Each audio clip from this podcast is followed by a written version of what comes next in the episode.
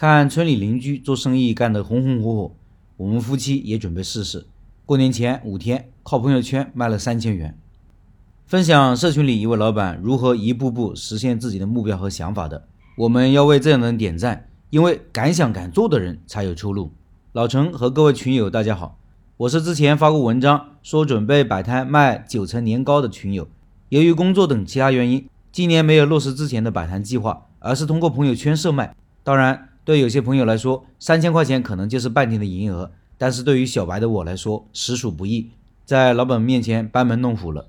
大概情况如下：时间是一月二号发第一条朋友圈开始，到一月三十一号共三十天，一共销售了三千七百元，其中。二十七号到三十一号五天卖了三千元，毛利有多少呢？材料成本是一千七百块，其中有未客除送给亲戚朋友材料成本两百五十元，得出材料成本是一千七百块减去两百五十块等于一千四百五十块，收入三千七百元，毛利是百分之六十点八一，纯利润有多少呢？由于人工就是我和太太，时间比较零散，按照十天来计算。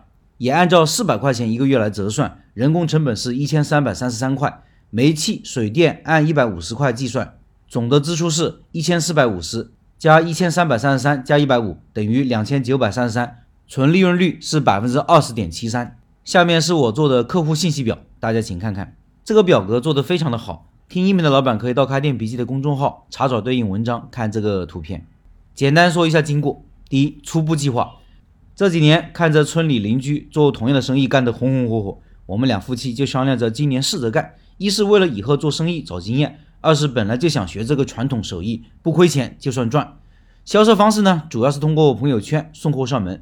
父亲平时爱旅游，也有一群微信好友，是这个产品的精准客户。事实证明这个想法是正确的，但也有一些弊端，后面慢慢说。第二，学习试验阶段，项目启动是在十二月初，当时工作比较忙，每周只能休息一天。只能在休息日学习技术，对于厨房小白的我来说比较困难。幸亏我老婆偶尔会下厨房，学起来比较快。这里有一个小插曲，之前说好找我妈学习的，但是我妈一听说我准备售卖的，就马上拒绝了，理由是她一直是自家做，材料用量流程不统一，导致味道不能标准化，怕味道不统一没人买。于是我们就去请教了我姑，我姑同意了才教我们，这才正式开始学习。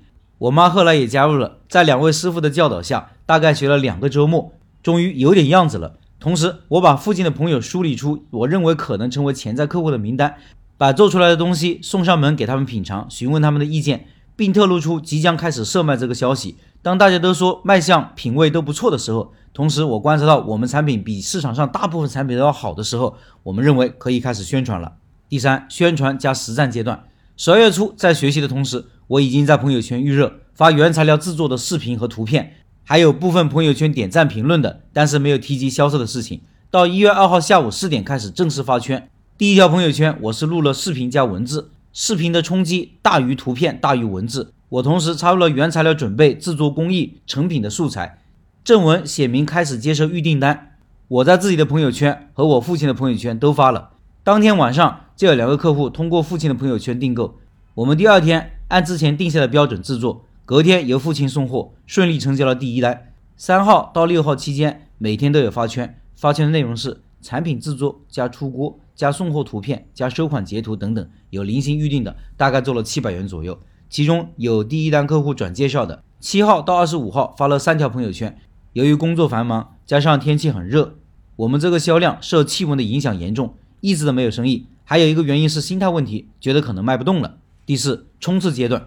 转眼间到了二十六号，可能是之前发圈起作用了。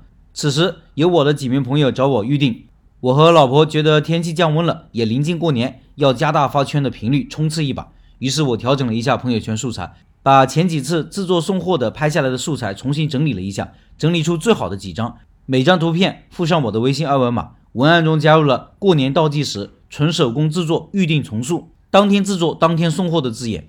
老陈也说过，要营造消费场景。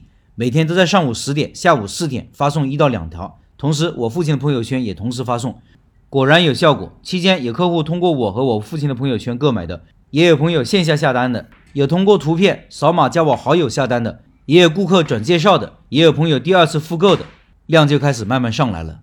这个分享还有第二部分，下部分更精彩，下篇文章再分享。